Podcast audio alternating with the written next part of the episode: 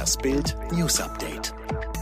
Die Stuttgarter Polizei hat entsetzt auf die schweren Ausschreitungen in der Nacht zu Sonntag reagiert. Vizepräsident Thomas Berger erklärte, ich bin seit 30 Jahren Polizeibeamter und habe schon einiges erlebt, aber solche Szenen hat es in Stuttgart noch nie gegeben, wie die Gewalt hier ausgeübt wird. Ich bin fassungslos, ich habe so etwas noch nie erlebt. Das war eine nie dagewesene Dimension der Gewalt. Die Ausschreitungen waren durch eine Drogenkontrolle an einem 17-Jährigen ausgelöst worden. 40 Geschäfte wurden zerstört. In neun Läden gab es Plünderungen. 19 Polizeibeamte wurden verletzt. Einer von ihnen konnte seinen Dienst wegen einer Handverletzung nicht fortsetzen. Es gab 24 vorläufige Festnahmen. Sieben Täter waren nach Angaben der Polizei unter 18 Jahren alt. Tödliche Tragödie bei einer Feier auf dem Dach eines Leipziger Mehrfamilienhauses. Ein Mann, 48, wurde am Freitagabend von einem einstürzenden Schornstein erschlagen.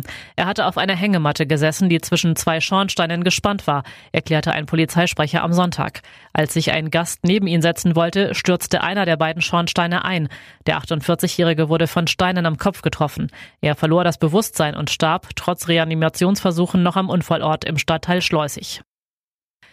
Nach dem Corona-Ausbruch beim Fleischverarbeiter Tönnies werden im Kreis Gütersloh derzeit insgesamt 19 Menschen wegen einer Covid-19-Erkrankung behandelt.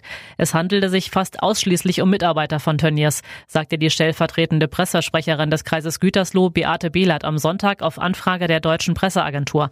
Sechs von ihnen würden intensiv medizinisch behandelt, darunter seien fünf bei Tönnies beschäftigt. Zwei der sechs Patienten würden beatmet. Nach aktuellem Stand von Sonntag gab es in der Tönnies-Belegschaft insgesamt 1331 positive Corona-Tests. Eine TV-Ära geht zu Ende. Nach 30 Jahren stellt RTL zum Ende der Saison seine Live-Berichterstattung von der Formel 1 ein. Die Rechtekosten sind nach Angaben des TV-Senders vom Sonntag zu hoch. RTL hatte die wichtigste Motorsportserie seit 1991 übertragen. Wo die Formel 1 ab dem kommenden Jahr in Deutschland gezeigt wird, ist noch nicht bekannt. Als Interessent gilt der Pay-TV-Sender Sky, der in der am 5. Juli beginnenden Saison noch parallel zu RTL überträgt. Am Freitag heirateten Michael Wendler 47 und seine Laura 19 standesamtlich und heißen jetzt bürgerlich Michael und Laura Norberg. Wendlers Ex-Frau Claudia Norberg 49 macht das stinksauer. In Bild rechnet sie exklusiv mit dem Neuehepaar ab. Sie sagt, ich bin zutiefst erschüttert und unfassbar traurig, dass nun mein Mädchenname als Familienname ausgenutzt wird.